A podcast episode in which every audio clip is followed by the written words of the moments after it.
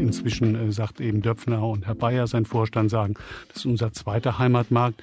Wenn man ehrlich ist, ist es der eigentliche künftig. Das wird ein amerikanisches Unternehmen. Springer. Herzlich willkommen zum Manager Magazin Podcast Das Thema. Ich bin Sven Klausen. Unser Thema heute lautet Axel Springer, warum der Bildverlag seine Zukunft in den USA sieht. Wenn man die Reichstenliste des Manager-Magazins studiert und danach durchsiebt, in welchen Branchen in der Nachkriegszeit vor allem Unternehmervermögen angehäuft wurde, dann war der Befund bis weit in die 2000er Jahre überdurchschnittlich viel aus Handel, Nahrungsmittel und eben Medien. Das spiegelt ganz gut wider, wo der Bedarf im Nachkriegsdeutschland am größten war. Es lief also grosso modo für die Medienmagnaten Deutschlands, die Borders, Bertelsmänner, Bauers, Funkes, Gruner und Jaas und natürlich auch die Springers. Seit ein paar Jahren aber schlägt die digitale Disruption auch in der Medienbranche zu mit allergrößter Wucht.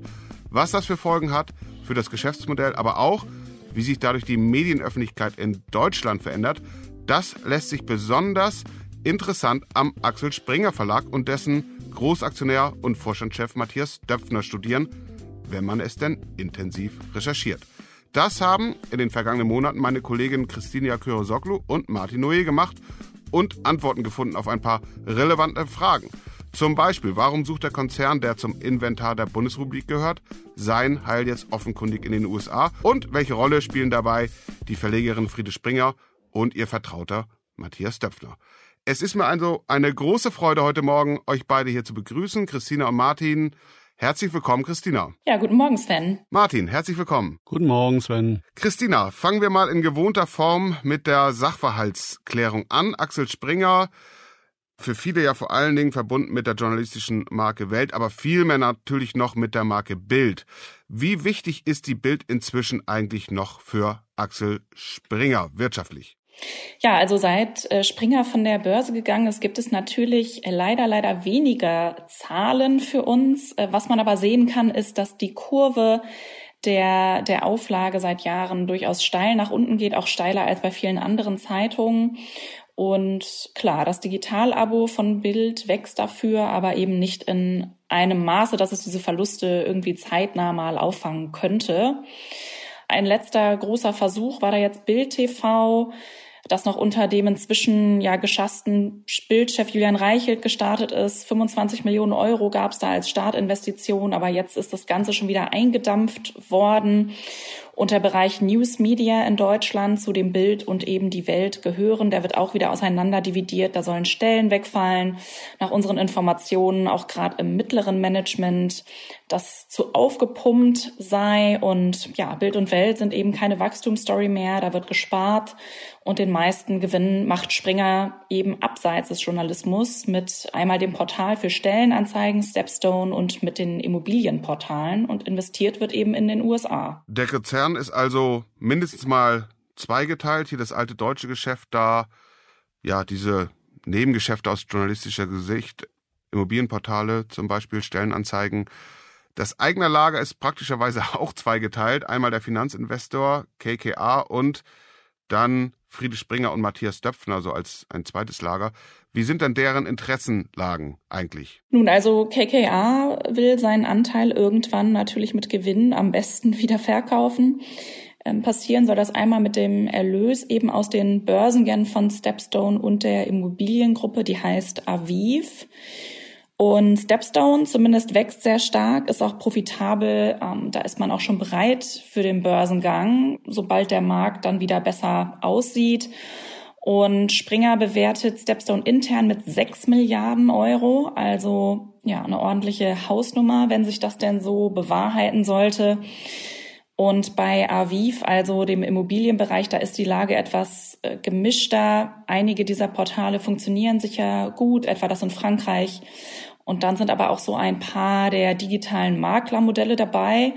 Die haben jetzt normalerweise nicht so super tolle Margen. Die Bewertung intern liegt trotzdem dabei vier Milliarden Euro. Naja, jedenfalls ähm, dürfte KKA da derzeit durchaus noch geduldig sein, weil sich eben Stepstone sehr gut entwickelt und ja, da eben im Zweifel ihr Return auch herkommt.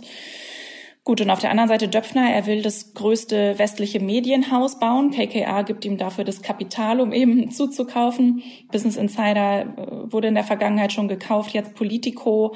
In die wird auch weiter äh, das Geld gesteckt, was man eben jetzt noch hat.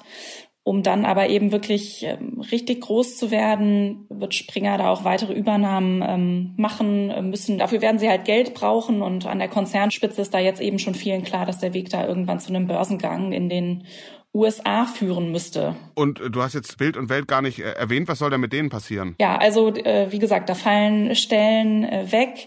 Die Printausgaben wird es irgendwann ähm, sicher nicht mehr geben.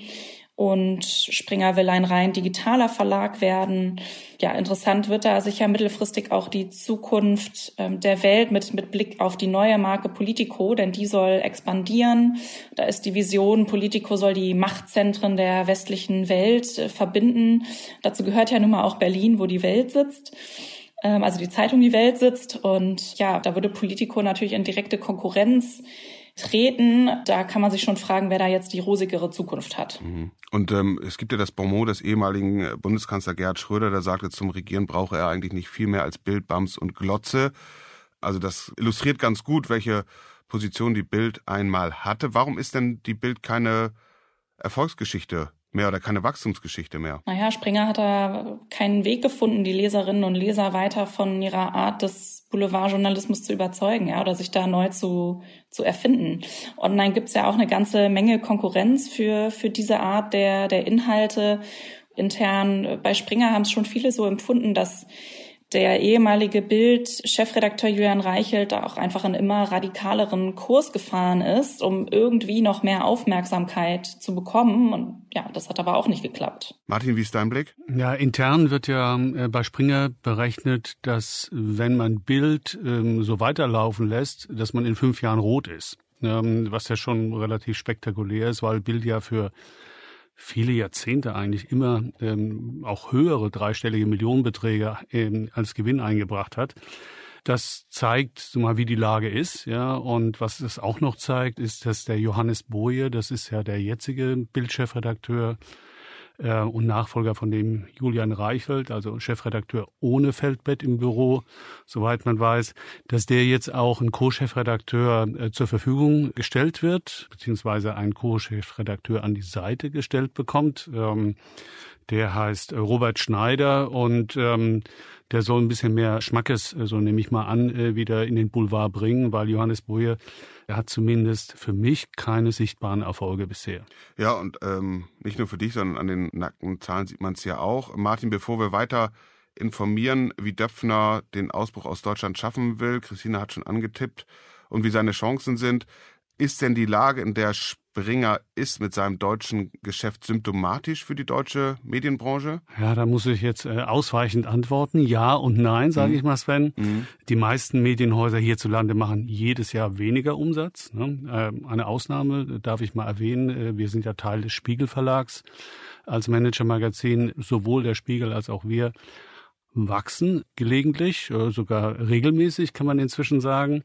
Trotzdem ist es ein schwieriges Geschäft für alle. Auch einige größere wie die FAZ und die SZ haben es geschafft, ins Digitale zu kommen, also viele digitale Abos hinter der äh, Bezahlschranke zu verkaufen. Das funktioniert ganz ordentlich. Die Frage ist halt bei jedem Medium, auch jetzt bei der Bild eben, reicht die Zuwächse an Abos digital aus, um die Anzeigenverluste, die man bei Print hat, äh, auszugleichen. Und für viele Verlage ist es so, Nein, es reicht nicht aus. Hm, ich meine, was ja in letzter Zeit äh, besonders ähm, in, in Rede stand, war äh, Bertelsmann und Gruner und Jahr. Ne? Und da muss man sagen, so ein katastrophales äh, Missmanagement, wie Bertelsmann sich mit Gruner und Jahr geleistet hat, ist allerdings relativ einzig in Deutschland. Sie haben äh, ja sozusagen die Kuh, kann man sagen, Jahr um Jahr gemolken und irgendwann haben sie festgestellt, oh Gott, äh, ja, wir haben ihr kein Futter gegeben und äh, gut, jetzt wird sie halt geschlachtet. Ne? So schlimm ist es fast nirgendwo und ähm, man muss auch sagen, Springer hat es natürlich und Matthias Döpfner haben es dagegen viel besser gemacht. Sie haben zwar ein Problem mit der Bild und der Welt, ein mittelfristiges. Und sie haben aber die Regionalzeitung verkauft äh, in Deutschland an Funke vor vielen Jahren, haben das Geld investiert in amerikanische Digitalauftritte, äh, auch äh, teilweise natürlich in Sachen wie Stepstone, Immobilienportale und dergleichen, was Christina vorher sagte. Aber sie haben eine äh, Perspektive, sie haben was anzubieten in der Weltsprache Englisch. Mhm. Da, da würde ich gerne noch mehr darüber erfahren, weil der sozusagen der Eintritt ist gemacht mit den Zukäufen in den USA. Da hat man auch nicht die Sprachbarriere, sondern die Weltsprache Englisch.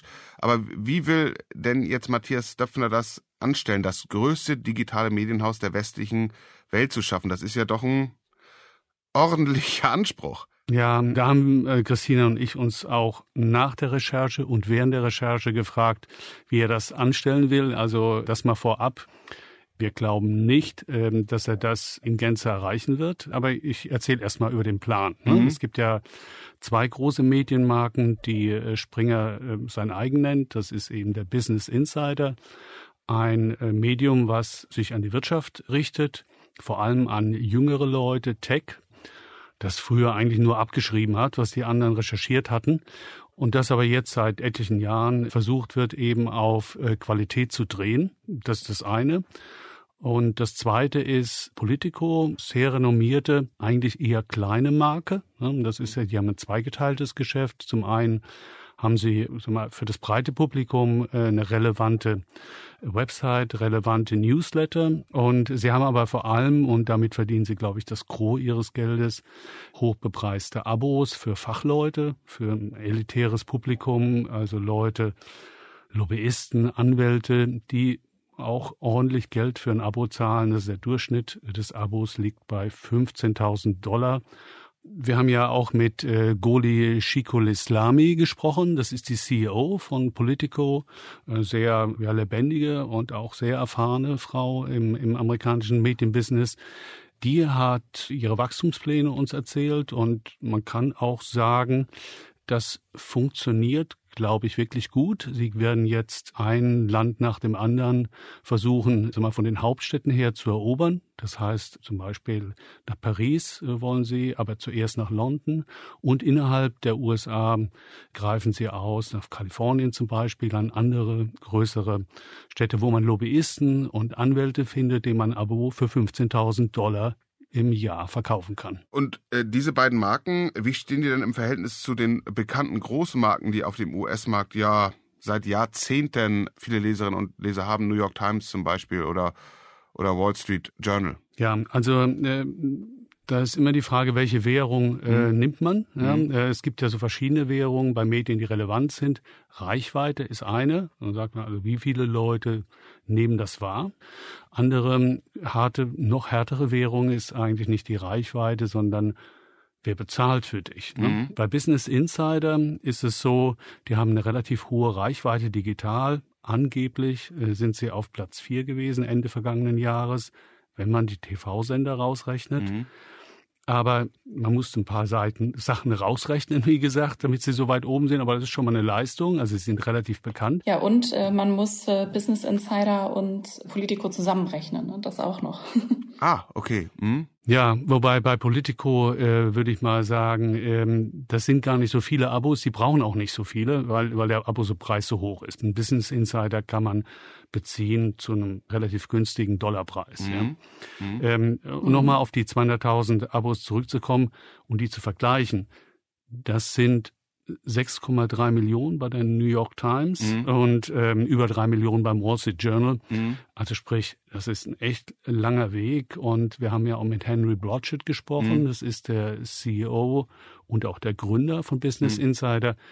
Und ja, klar, er sagt, äh, wir kriegen was hin, ähm, aber er macht auch gleichzeitig deutlich, hat ganz klar gesagt, das ist echt ein harter Straßenkampf um jedes Abo. Es ist nicht so einfach. Mhm. Also dann ist das bewährte Instrument ja weitere Zukäufe, ne? Ähm, um dieses Ziel zu erreichen, das Matthias dafür da ausgerufen hat. Wie viel Geld hat er denn? Will KKA da nochmal was geben?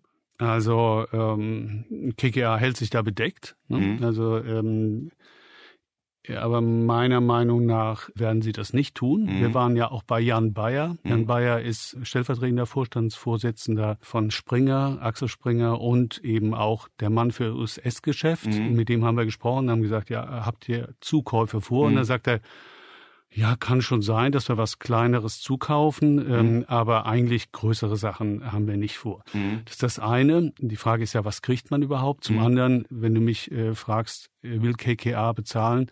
Ich würde sagen, KKA will eher Geld sehen, als noch welches rausrücken. Ähm, KKA hat ja damals, ähm, als Springer 2020 von der Börse genommen wurde, haben die ja gut drei Milliarden Euro bezahlt, damit das überhaupt möglich wurde. Und ja, das Geld wollen sie irgendwann verdoppelt, wenn möglich verdreifacht zurückhaben. Und da müsste man ihnen schon sehr gut erklären können, wie innerhalb weniger Jahre ein Zukauf, den man noch tätigen sollte, ein größerer, äh, so viel einbringt, dass sich das äh, man in kurzer Frist dann rentiert. Also immerhin, und das hat Matthias Döpfner ja vielen anderen Vorstandschefinnen und Vorstandschefs voraus, ist die Strategie klar. Deutschland verliert an Bedeutung, das alte traditionelle Geschäft auch. Alles mehr oder weniger auf die USA. Christina, ähm, Jetzt ist der Springer-Konzern ja beheimatet in Berlin. Ja, ich kann mir vorstellen, dass das jetzt nicht für wahnsinnig viel Aufbruchstimmung äh, sorgt, wenn der Chef und Großaktionär sagt, unsere Zukunft liegt in den USA und eben nicht mehr hier. Wie ist die Atmosphäre und die, ja, die Dynamik da? Also prinzipiell finden es viele gut, dass Springer expandiert. Man sieht ja, was, was auch eben sonst in der Verlagsbranche gerade da zum Teil los ist. Man findet es gut, dass, dass da was versucht wird, aber gerade auch in den Redaktionen sind die Leute sauer. Ja, die sehen, wie in den USA so eine schöne neue Welt gemalt wird und dann Döpfner auf der anderen Seite wieder nach Hause kommt und Stellen streicht. Ähm, und viele fragen sich eben, wenn er das jetzt in Deutschland nicht schafft, das Geschäft zu drehen, wie, wieso soll er jetzt gerade in den USA erfolgreich sein? Sie kritisieren auch die interne Kommunikation scharf. Viel erfahre man da bloß aus anderen Medien und die Stimmung, also die mir da entgegengeschlagen ist, war überhaupt nicht gut. Ich habe jetzt gerade noch mal gehört, dass sich viele Journalisten auch wegbewerben würden. Und ja, ein, ein hoher Manager dabei Springer sagte mir, es sei auch ein Riesenproblem, dass Döpfner sich nie richtig klar von Julian Reichel distanziert habe nach dessen Skandalen bei, bei Bild. Gleichzeitig ja, findet man jetzt inzwischen schon so eine Ignoranz auf der Vorstandsebene. Die haben gar keine Lust mehr darüber zu reden. Döpfner und Bayer sagen eigentlich beide, naja, das ist jetzt halt zwei Jahre her, was auch nicht stimmt. Das hat vor zwei Jahren angefangen und sich ja dann noch einige Monate gezogen. Und man findet eigentlich, das sei jetzt dann auch mal gut. Aber ganz klar findet nicht nur ja, das in der Öffentlichkeit noch viel Beachtung, sondern auch die eigene Belegschaft findet eigentlich immer noch nicht, dass es jetzt mal gut ist. Mhm. Also nicht gerade Rückenwind von den eigenen Leuten in Berlin und ja, ist die Frage, wird er denn der Matthias Döffner zumindest mit offenen Armen in den USA empfangen? Aber wie wir wissen aus anderen Konzernen, gerade Bayer Monsanto, der US-Markt ist zwar groß, aber auch kompliziert und nicht selten unwegbar. Ja, Martin, wie, wie ist es denn? Freuen sich da die einstiegigen Multiplikatoren, die Kundschaft, dass da Leute aus Germany jetzt die Medienlandschaft dominieren wollen? Nein, im Gegenteil. Also ich glaube, manche haben es noch nicht so richtig mitgekriegt, äh, dass Springer Eigner ist von Politico und Business Insider. Andere haben es allerdings schon deutlich mitbekommen. Zum Beispiel hat man das ja gesehen ähm, im Gefolge der äh, Reichelt-Affäre, von der wir es ja schon ein paar Mal hatten. Da hat ja Matthias Döpfner viel zu lange gewartet, bis er ihn gefeuert hat. Das ist inzwischen, ich weiß nicht, ob bei Matthias Döpfner, aber ansonsten Konsens. Und ähm, da äh, war es ja so, dass die New York Times, aber auch die Washington Post ordentlich und auch große Texte gemacht haben, die gezeigt haben, dass man da einen Konkurrenten äh, in Springer sieht. Äh, das war jetzt kein besonders freundlicher Empfang. Jetzt ist die Frage, was macht man aus Springer eigentlich mittelfristig? Was sich keiner vorstellen kann. Ich habe mit Investmentbankern gesprochen, ich habe mit anderen hohen Managern gesprochen, die selbst in USA unterwegs sind mit ihren Unternehmen. Die sagen, das kann nicht funktionieren, dass Springer als deutsches Unternehmen deutsch bleibt in gewisser Weise und ähm, dann sag mal, Medien sind ja mehr jetzt, sagen wir mal, als ja, irgendwelche Wäsche verkaufen. Ja? Also Medien haben ja auch schon immer eine Relevanz in der Willensbildung, in der Meinungsbildung. Und äh, die meinen alle, dass eigentlich dadurch, dass die Ausrichtung, das haben wir ja dargestellt von äh, Springer, jetzt auf die USA zielt und das Schwergewicht auch sein wird. Also entsprechend inzwischen äh, sagt eben Döpfner und Herr Bayer, sein Vorstand, sagen, das ist unser zweiter Heimatmarkt. Wenn man ehrlich ist, ist es der eigentliche künftig, ja, dann ist es so, dass die sich amerikanisieren müssen. Also im Augenblick wird noch im Vorstand Deutsch gesprochen, ja, die können alle sehr gut Englisch, aber es ist ein deutscher Vorstand und ähm, es ist auch kaum vorstellbar für mich zumindest, dass wenn man an die Börse geht, dass man nicht in den USA an die Börse geht. Das wird ein amerikanisches Unternehmer, ein Springer äh, oder wie ähm, die Politico-Chefin Goli sagt, Axel.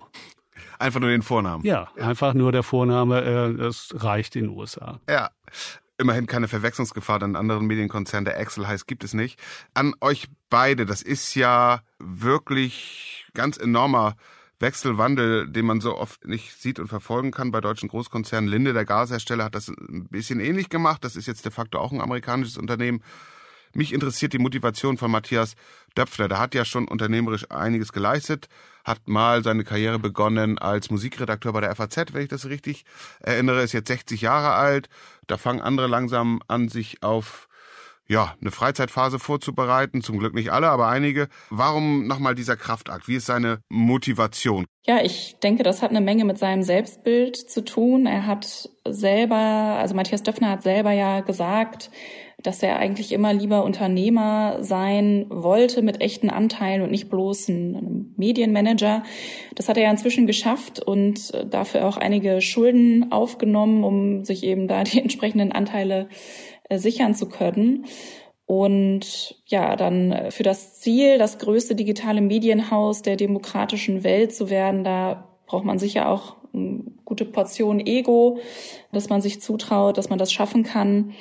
Und ja, mir sagte da ein äh, langjähriger Wegbegleiter, dass Döpfner da eigentlich schon immer nach der einen Transaktion gesucht hat, die alles verändern kann. Äh, und ich denke, das sieht man auch gut belegt in, in der Geschichte. Also einmal mit der versuchten Übernahme von Pro7 Sat1 oder eben auch der Financial Times und nicht zuletzt dann auch an der SMS, die er an äh, Elon Musk schickte im Zuge der Twitter-Übernahme, wo Döpfner ihm vorschlug, er könne ja Twitter für ihn managen.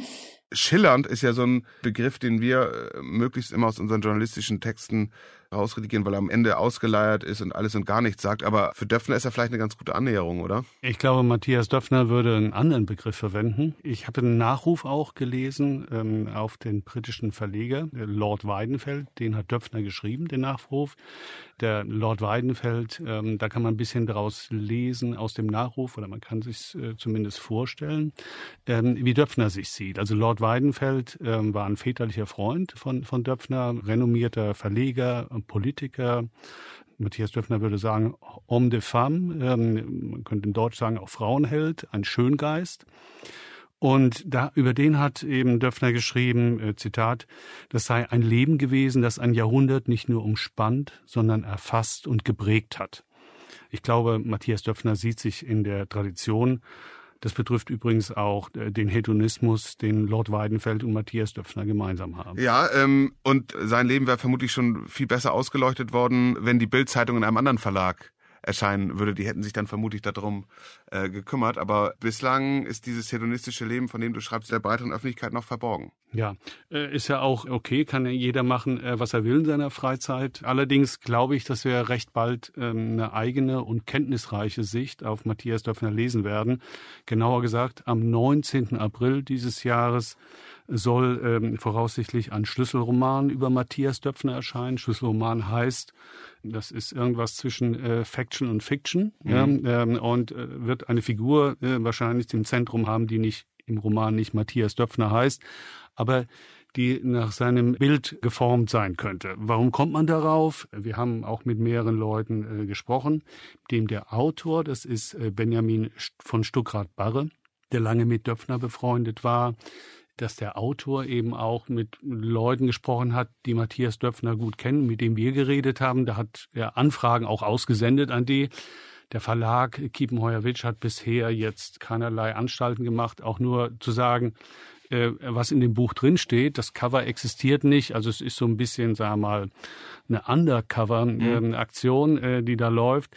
Jedenfalls am 19. April wird es rauskommen und viele erwarten, dass, dass Benjamin von Stuttgart-Barre und Matthias Döpfner die ja offensichtlich im Streit sind, früher oft zusammen gefeiert haben, dass, dass sie sozusagen äh, da ein Revival anderer Art erleben. Mhm. Also dass der, der Benjamin von Stuttgart-Barre, der ein großartiger Schreiber ist und Autor, etwas Ähnliches machen wird wie Reinhard Götz. Äh, vielleicht erinnert sich jeder oder einige darüber, über Thomas Mittelhoff, mhm. den äh, Bertelsmann-Chef, den langjährigen früheren, also so ein Schlüsselroman schreiben. Mhm. Ähm, und ähm, das wird äh, bei Springer auch tatsächlich als ein gewisses Risiko äh, gesehen. Man weiß nicht, was da kommt. Das ist natürlich immer unangenehm. Matthias Döffner ist ja mehr als 20 Jahre jetzt Chef von Springer, eher ungewöhnlich mhm. in Unternehmen, auch börsennotierten Unternehmen, was es Springer lange war und wieder werden soll.